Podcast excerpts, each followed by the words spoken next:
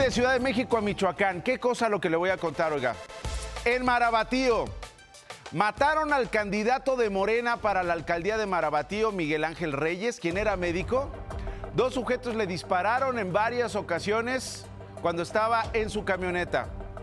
Ojo, es la segunda ejecución de un morenista en la localidad, luego de que apenas en noviembre pasado fue hallado muerto Dagoberto García, líder del partido Morena en Marabatío.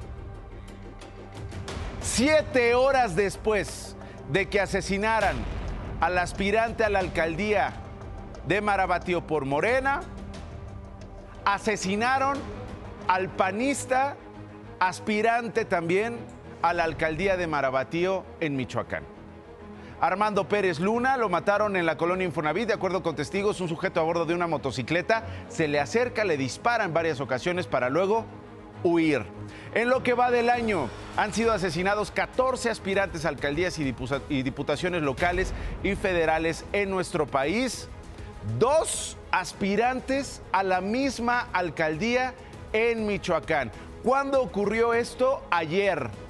¿Cuál es el contexto de estos dos asesinatos? Bueno, pues la visita del embajador de los Estados Unidos en México, Ken Salazar, en Michoacán.